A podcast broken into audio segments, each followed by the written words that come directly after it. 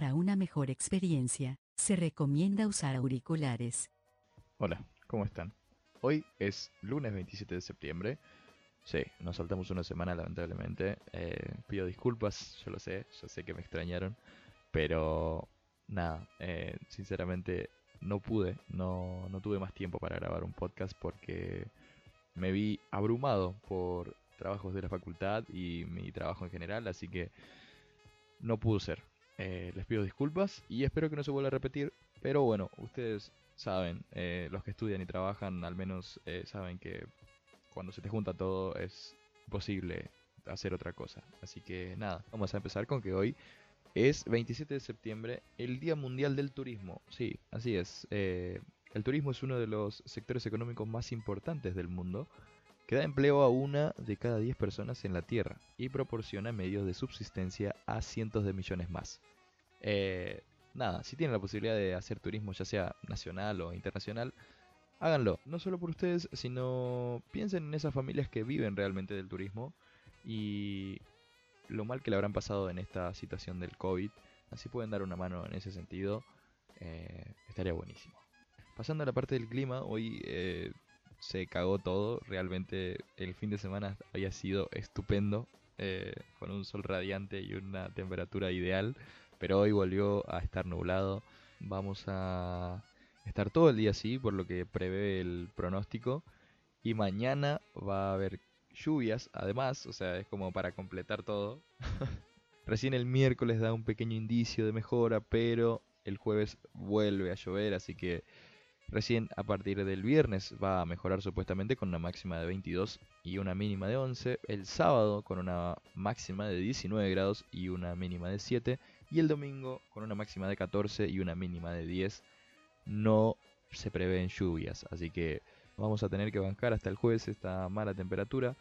Esta lluvia que no quiere irse del todo porque ya estamos en primavera, ya nos estamos acercando cada vez más al verano y siguen habiendo esos días fríos de la nada, porque hay un día sí, un día no, un día sí, un día no. En fin, ¿quién entiende el clima realmente?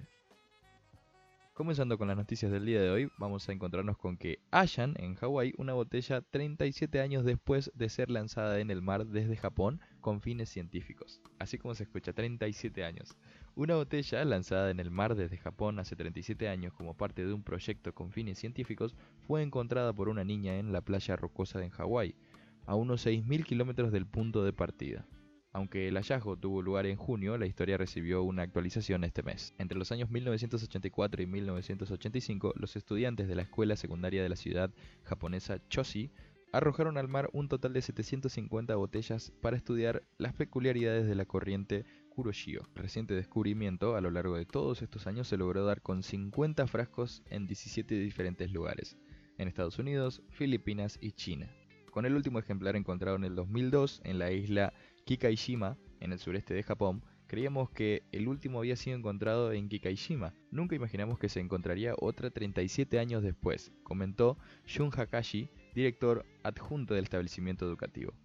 Fue Abby Graham, de 9 años, quien dio con el objeto que contenía formularios de contacto en japonés, inglés y portugués, instando a devolver la botella. La niña cumplió con las instrucciones y el frasco volvió a su punto inicial desde su travesía el pasado 3 de septiembre. Por su parte, dos escolares japonesas le escribieron una carta a la menor diciendo quiero apreciar la conexión que la botella nos trajo a través de las fronteras y el espacio-tiempo, dijo una de ellas. En la siguiente noticia nos encontramos con que Facebook rechaza la acusación del el Wall Street Journal de que Instagram es una aplicación tóxica para los adolescentes. La jefa de investigación de Facebook, Patrick Rachel Horry, buen apellido por cierto, ha publicado este domingo una respuesta a la acusación de The Wall Street Journal de que la compañía estadounidense encontró e ignoró repetidamente pruebas del daño de que Instagram causa a la mayoría de los usuarios jóvenes.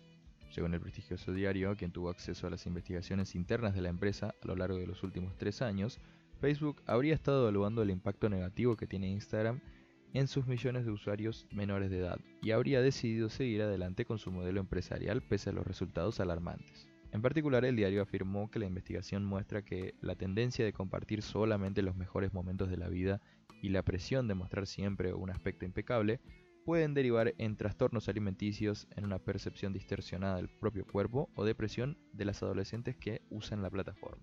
la portavoz de Facebook contestó que es erróneo calificar su aplicación de tóxica para los jóvenes adolescentes, ya que el uso de Instagram les ayuda a afrontar los momentos difíciles y los retos a los que siempre se enfrentan.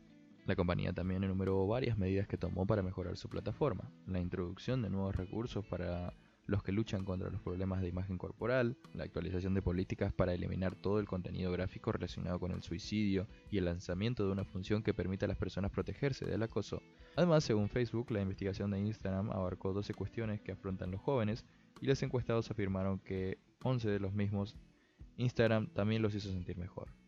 Por su parte, el diario sostiene que el 14% de los jóvenes estadounidenses dijo que Instagram los hacía sentir peor consigo mismo, pero omite el hecho de que el 50% de los adolescentes estadounidenses y el 36% de los adolescentes británicos afirman sentirse mejor tras usar la app, afirmó el gigante tecnológico de en su comunicado. ¿Qué tema todo esto? Ahora, eh, no es nuevo tampoco que acusen a Instagram de ser como la red social perfecta donde todo el mundo muestra sus cuerpos perfectos o su comida súper estética, viajes, etc. Eh, no es nada nuevo. ¿A ustedes realmente les afecta esto?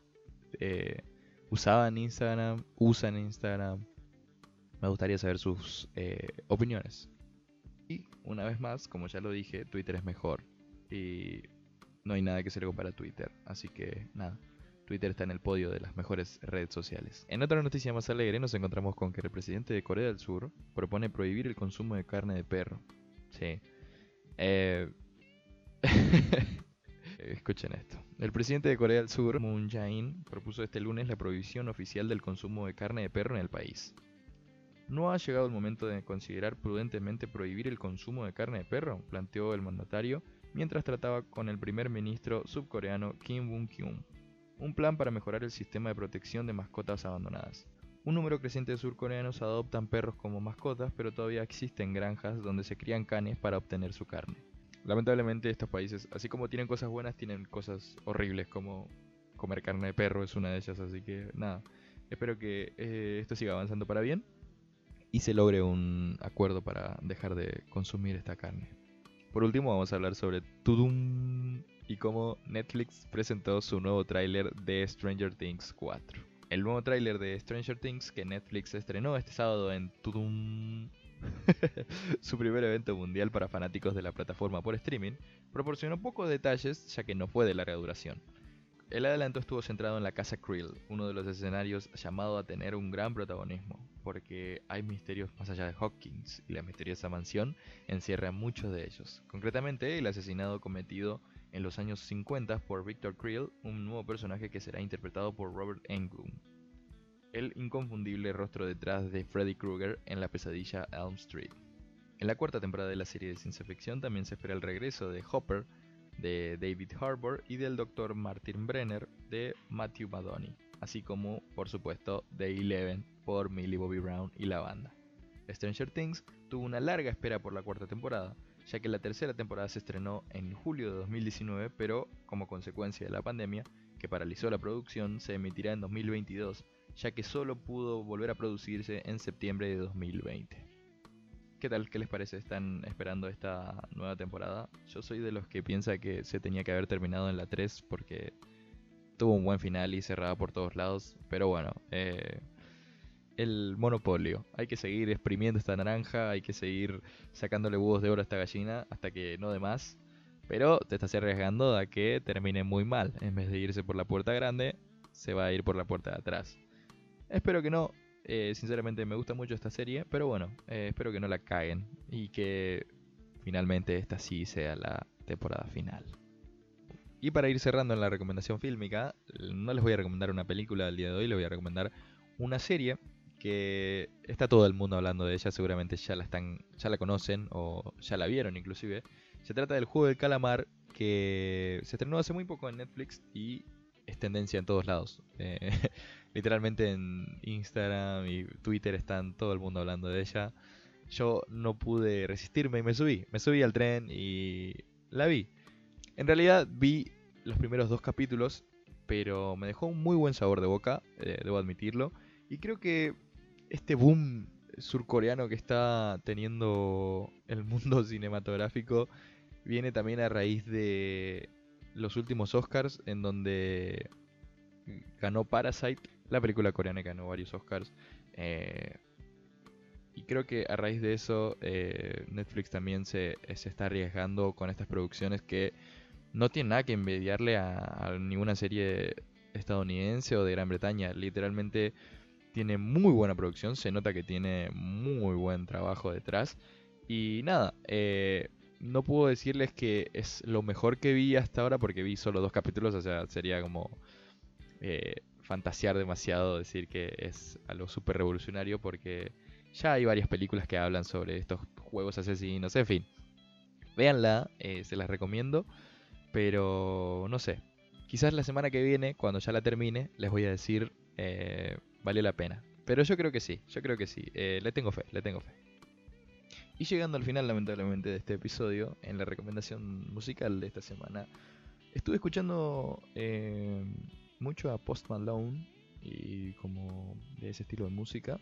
Así que me pareció bien traerlo para traer un poco de variedad también.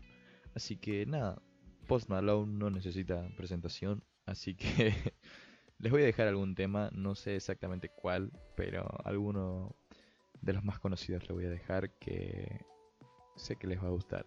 Así que nada, espero que tengan un excelente comienzo de semana que sean felices y traten de enfocarse en ustedes y no se comparen con nadie, sigan su camino y hagan la suya. Yo los dejo y nos vemos la siguiente semana. Bye. Calling it quits now, baby, I'm a wreck. Crash at my place, baby, you're